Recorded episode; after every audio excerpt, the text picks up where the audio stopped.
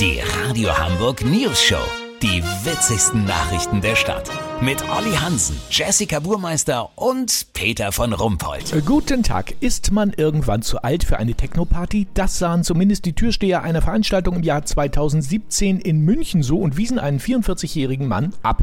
Dieser klagte dann auf 1000 Euro Entschädigung wegen Diskriminierung. Ein Gericht wies jetzt seine Klage zurück.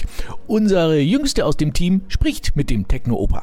Hallo! Ja, wie peinlich sind Sie denn? Gehen mit 44 auf eine Techno-Party. Ja, warum denn nicht? Weil wir vielleicht keinen Bock haben, unsere Eltern bei unseren Partys dabei zu haben? Ich sehe ja viel jünger aus. Wer sagt das? Das haben mir viele gesagt. Ich musste sogar mit fast 37 noch meinen Ausweis vorzeigen. In der Klapsmühle oder wo? Also Mädchen, jetzt hat man ein bisschen Respekt vor der älteren Generation. Ach shit. Ja, merkst du selber, ne? Ja, ist ja gut. Mittlerweile bin ich ja auch schon 48. Also im besten Alter für einen Backpacker-Urlaub nach Australien. Nach Australien? Ja, ich besuche da meine Oma. Die macht da Work and Travel und arbeitet als DJ. Ah, ah. Ja, witzig, genau.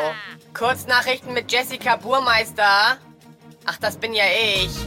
Lebensmittel, der Zusatzstoff Titandioxid soll aus unserem Essen verbannt werden. Ja, ganz ehrlich ist Titandioxid nicht das allerleckerste in der Fertigsalatsoße.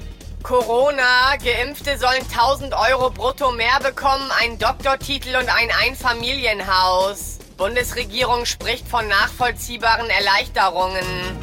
VIPs, Rekord. Megastar Billie Eilish schafft mit Vogue-Shooting eine Million Instagram-Likes in sechs Minuten. Ja, ich würde mehr schaffen, aber die Vogue ruft mich ja nicht an. Ja, melde du dich doch mal bei denen. Ganz ehrlich, Peter, ich habe auch meinen Stolz. Das kann ich verstehen. Das Wetter. Das Wetter wurde Ihnen präsentiert von Titandioxid. Macht krank, aber ist saulecker. Titandioxid. Irgendwas ist ja immer. Das war's von uns. Wir hören uns morgen wieder. Bleiben Sie doof. Wir sind es schon.